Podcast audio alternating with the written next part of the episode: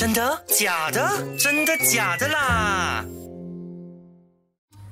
真的假不了，假的真不了。欢迎大家回来，真的。假的啦！大家好，我是如意。相信大家已经很久都没有听到我的声音了，不知道大家有没有想念我呢？我知道你们有，好吗？不要再隐藏自己了。其实我有点好奇啊，大家平常除了听我的 podcast，就是我们的 podcast 以外呢，还有做一些什么吗？相信大家第一个脑海里面想的就是。玩 social media 就是 Instagram、Facebook、YouTube 等等的这些，就是社交媒体。那么我们大人都那么难抵挡这个社交媒体的诱惑了，那么青少年还有小孩就更难的去抵挡它的诱惑。社交媒体呢，其实已经成为我们大家生活中非常非常重要的一个组成部分。当我们吃饭的时候，也要看影片，YouTube 上面的影片才可以下饭。上厕所的时候也要看一下抖音，然后 TikTok 才可以顺利的拉屎。那么呢，这个 Pew 研究中心呢，之前就有在二零一八年的时候，对七百五十名十三至十七岁的青少年进行一项研究，然后他们就发现呢，四十五八千的人经常会就是就是可能二十四小时里面呢，有十二个小时都在上网。然后九十七八千的人呢，经常使用的社交媒体平台就包括 YouTube、Facebook、Instagram、Netflix、Snapchat 等等的。那么很多人就想说，社交媒体好像对我们的那个益处不大哎，因为会上瘾。可是呢，其实社交媒体呢也是有益处的。就比如说青少年好了，青少年呢就可以在社交媒体上创建一些线上的身份。跟他人交流，并且建立这个社交网络，那么这些网络呢，就可以为青少年提供一些宝贵的支持建议，特别是帮助一些遭受排挤或者身患残疾或者慢性疾病的青少年，他们可能在现实生活中呢，就会被人家排挤、被人家霸凌等等的，那么他们就可以从这个社交媒体上面呢，得到一些支持、帮助，甚至是可以寻找到知音或朋友。那么第二点呢，青少年还可以使用社交媒体进行娱乐和自我表达。那么青少年就可以借助这个平台接触一些时事，跨越地理的障碍进行这个互动，获取各种主题的知识，包括一些健康行为、幽默或者分散注意力的这个社交媒体，甚至与同龄人建立一些有意义的联系。广泛的社交网络呢，甚至可以避免青少年患有抑郁症。那么除了这些益处之外呢，社交媒体当然也有包含一些危害，因为东西都有两面嘛，不可能只有好的或坏的，一定是有好有坏。那么呢，社交媒体对青少年的负面影响呢，就有包括分散注意力、干扰睡眠、遭受网络霸凌、谣言侵扰，或者对生活产生一些不实际的看法。以及感受到来自同龄人的压力，就有时候啊，我们在浏览小红书这类社交平台的时候呢，就可能可以看见一些我们同龄的人赚着比我们更多的钱，住着比我们更大的房子，然后用着比我们更好的一些设备，然后我们就会产生一些自卑感，然后感到压力，就觉得为什么别人明明跟我一样年龄，可是为什么他们可以那么的成功，而我们就那么的失败？这些风险呢，可能跟青少年使用社交媒体的时长有关系。在二零一九年的时候呢，就有一项美国的这个实验，一个研究，就有针对六千五百名十二至十五岁的青少年呢，开展一个研究。然后他们研究出来呢，就是每天使用社交媒体超过三个小时的青少年呢，会有更高的几率出现健康问题，还有心理上面的一些问题。同年，二零一九年呢，英国也对一万两千名十三至十六岁的青少年展开一些研究，就表明每天使用社交媒体超过三个小时呢，他们的心理健康状况会更差，幸福感会更低。就好像我刚刚说的，因为他们会感受到压力，然后感受到一些。不公平的感觉，还有一些其他研究也有表明到呢，这个频繁使用社交媒体跟抑郁症或者焦虑症症状之间呢是有联系的，甚至在更早之前呢就有人对此进行研究，好像在二零一六年的时候呢就有一项研究就专门针对四百五十名青少年展开研究，他们就发现啊，长时间使用这个社交媒体。夜间使用社交媒体和对社交媒体的情感投入，好像阻止他登录啊，就会感到很沮丧，会影响到睡眠，然后增加焦虑跟抑郁的情况。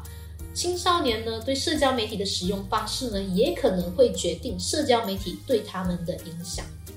二零一五年的时候呢，又有一项研究发现，青少年使用社交媒体和手机进行社交比较和寻求反馈，与抑郁症的这个症状存在一些关联。此外，在更早二零一三年的时候，有一个小小的一个小型研究就有发现，在年龄比较大的青少年中呢，被动的使用社交媒体，好像浏览别人的照片等等的，会对生活的满意度下降。而那些使用社交媒体跟他人互动或者发布内容的青少年呢，则不会经历这种生活满意度下降。还有一项研究就表明到呢，社交媒体对大学生的影响也不少。好像使用 Facebook 的时间越长的一些大学生，会倾向于相信别人比自己更快乐，而把越多的时间花在和朋友一起出去玩的大学生呢，这种感觉就更少。专家就表示到呢，因为青少年比较冲动嘛，因为是天性在叛逆期，在社交媒体上发布内容的青少年呢，更有可能将自己的亲密照片或者非常私人的故事分享给其他人。然后这也可能导致青少年遭受一些霸凌、骚扰，甚至是勒索。青少年在发布贴纸呢，他们经常不会去考虑一些发布这个贴纸之后的后果，或者一些隐私的问题。除此之外呢，社交媒体也有可能导致孩子性早熟。那么性早熟呢，有很多很多的因素去决定这个性早熟的这个原因。那么其中一项呢，就是饮食结构的改变。因为现在呢，越来越多的食品中含有一些激素，甚至是化妆品，就是我们成年人使用的化妆品，用在小孩身上也会导致孩子性早熟。然后有些家长呢，就会想要呃让自己孩子健康嘛，他们就会想要对孩子进行一些进补。就好像喂孩子一些燕窝、蜂王浆这种激素含量很高的食物，或者使用一些成年人的化妆品、指甲油，都会影响孩子的健康。此外呢，这个网络上面的一些影视、图书或者一些不良视觉的刺激，也会导致孩子性早熟。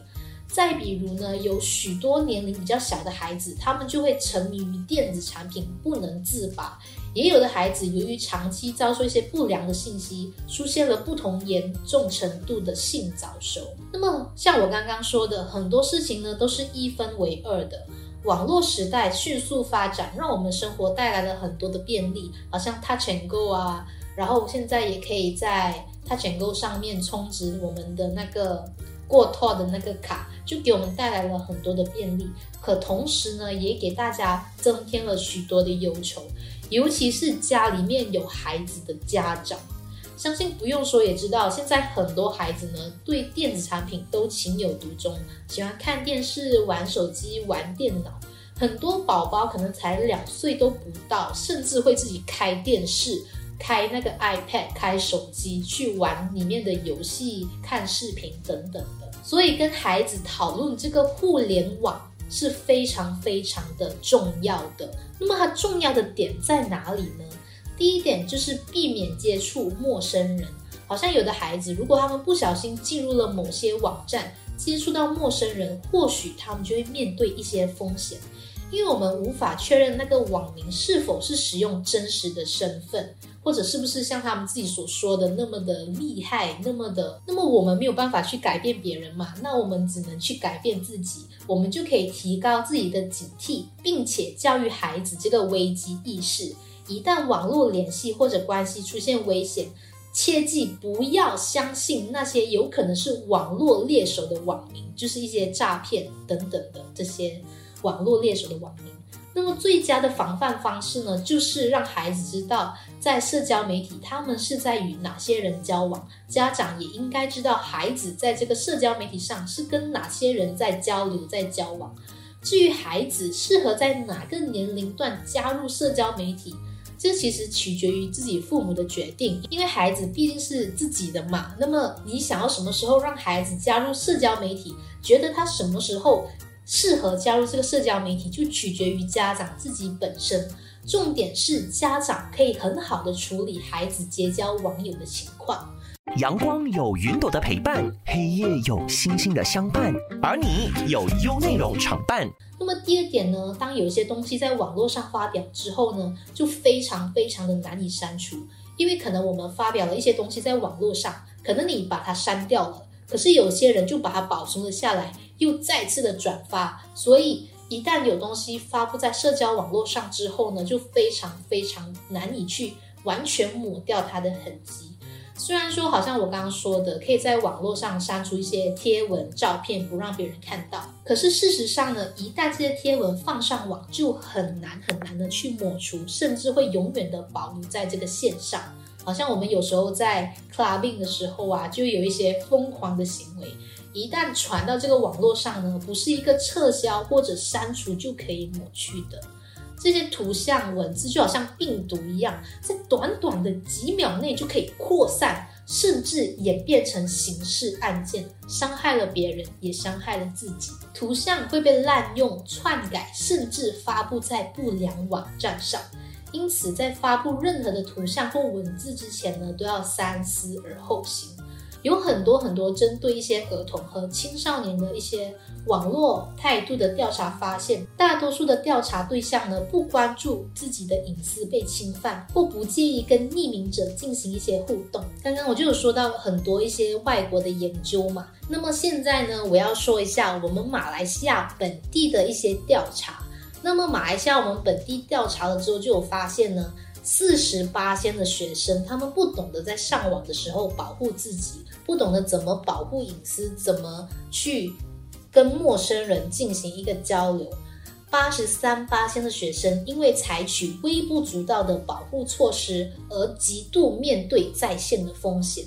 还有三分之二的十三岁以下的学生，就是小学生，对在线安全采取极低的保护步骤。那么，所有的儿童当中呢，有五十二八仙的认为自己处在一个安全上网的状况，可是实则不然。七十八仙的学生呢，他们其实并不关注自己的隐私被侵犯，不介意跟匿名者进行一些互动。四十八仙呢，认为网上很安全，上网很安全，所以他们就采取一些很低水平的在线保护。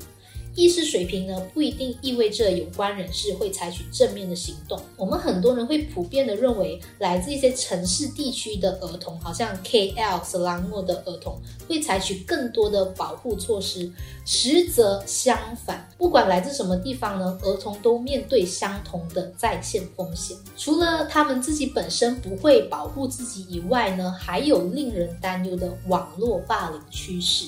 那么有大于七十八千的人自认他们涉及了各种形式的网络骚扰，就比如说拿其他人的名字来开玩笑，贴上不适当的讯息和不雅的照片。然后有二十六八千的学生呢，他们表示他们曾经遭受过网络霸凌。最受霸凌的年龄段呢，是位于十三至十五岁之间。所以，马来西亚一百八千的学生里面呢，有二十六八千十三至十五岁的学生表示他们曾遭受过网络霸凌，这是非常非常严重的哦，有二十六八千那么多。那么，其实家长的孩子足够安全吗？在这个网络上？那么呢，大于五十八千的学生在上网时，他们没有受到监督；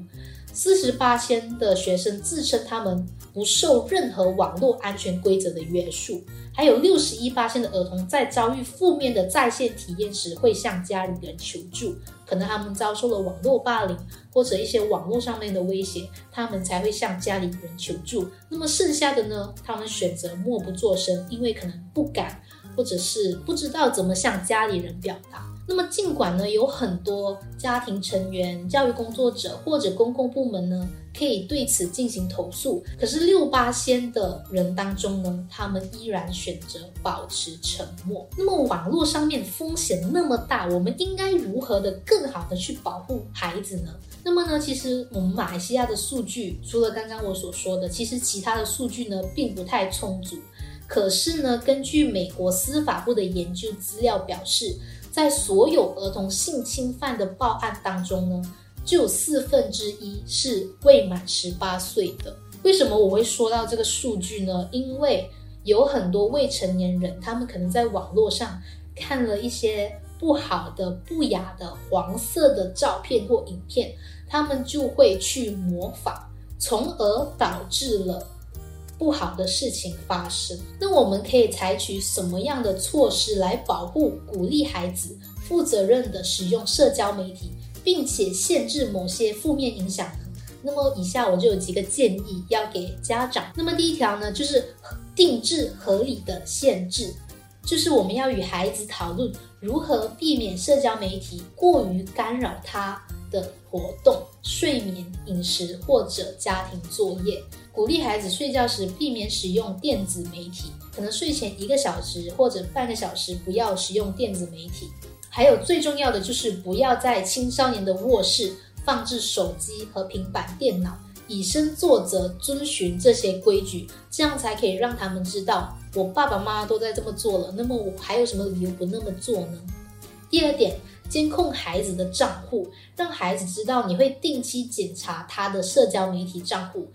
可能一周可以检查一次或两次，然后一定要坚持到底，这样他们就会避免去浏览一些不好的东西，以免被你发现。第三点。清楚的说明有哪些事情可以做，哪些事情不可以做，阻止孩子不要在网上或其他地方说闲话、散布谣言、分享一些 fake news、霸凌或损害他人的名誉，不管是在网络上或现实生活当中。然后应该与孩子讨论，在社交媒体上应该分享哪些恰当的内容。那么呢，这些内容就可以适当又安全。第四点，鼓励他们跟朋友面对面的交流。这个对于患有社交障碍的青少年呢尤为的重要，因为很多青少年呢，他他们可能患有社交焦虑的这个障碍，他们就不敢跟人面对面的交流，所以他们才会选择在网络上跟别人进行交流。可是面对面的交流呢，反而可以让他们去改善这个社交焦虑障碍的这个症状。第五点，谈论社交媒体。就你可以跟孩子谈谈你在社交媒体上面的习惯，问问孩子他在社交媒体上是如何的去发表自己的言论，怎么去使用社交媒体，以及他这样做的感受，然后就可以跟他们进行一些交流，这样也可以增进家长跟孩子的感情。而且要提醒孩子，在社交媒体上面呢，充斥着很多不切实际的图片，不要随便的相信社交媒体上所有的一切。如果不想要跟孩子谈论这些，可以浏览我们第一季的这个真的假的啦，关于这个 fake news 的这些 podcast，然后每个都可以浏览，因为我们都会有提到类似的问题。第六点呢，就是适当的陪伴，并且正常的对待孩子。就很多孩子呢，他们在接触网络，无非就是透过手机、电脑或者电视。现在是一个信息时代嘛，我们也不可能完全的阻止孩子去接触网络。那么，为了让孩子更健康的成长呢，在一般的家庭里，孩子看电视或玩电脑的时候呢，最好是有家长在旁陪伴，这样就可以选择一些适合孩子看的一些内容。对于电视剧中好像有些男女演员呢，会有一些比较亲密的镜头，也不要大惊小怪的，应该要适当的对孩子进行正确的引导。而且引导时候哦，要注意语气要平平淡淡的，不要大惊小怪。这样子呢，反而会让孩子更好奇他们是在干嘛，更想要去体验。第七点呢，就是选择适合孩子的产品。那么这一点呢，就会更适合一些年龄比较小的孩子。好像让孩子接触网络嘛，最主要其实就是为了开发孩子的智力，开阔孩子的眼界。现在呢，就有很多适合孩子的电子产品。好像儿子早教书、儿童平板这些呢，他们就会防范一些不该让孩子看到的东西被他们看到。而且这种电子产品呢，不仅内容丰富，更重要的是呢，他们有经过精心的设计，还可以时不时的更新一些小游戏呀，或者是一些视频，让孩子去开发他们的眼界跟智力。同时也可以屏蔽不适合孩子看的内容，让家长更为的放心。而且儿童平板可以绑定家长的手机，家长就可以透过远程监督孩子，看他们到底在看什么。那么说了那么多呢，我们是否应该要去限制孩子使用网络呢？那么这个问题呢，我想要交回给家长，因为毕竟孩子是自己的，应该要为孩子负责。我个人的观点是认为呢，不可能完全杜绝，所以更应该要去监督孩子使用网络的这个情况。好，那么以上呢就是今天所有的内容啦。那么希望呢家长在听了之后呢，也会有更多对于社交媒体的想法，也会知道该如何的去监督防范，还有去引导孩子使用社交媒体。那么我们下期再见。更多资讯可浏览 IG 专业 Voice 啦，锁定真的假的啦，让你懂得分辨真假新闻。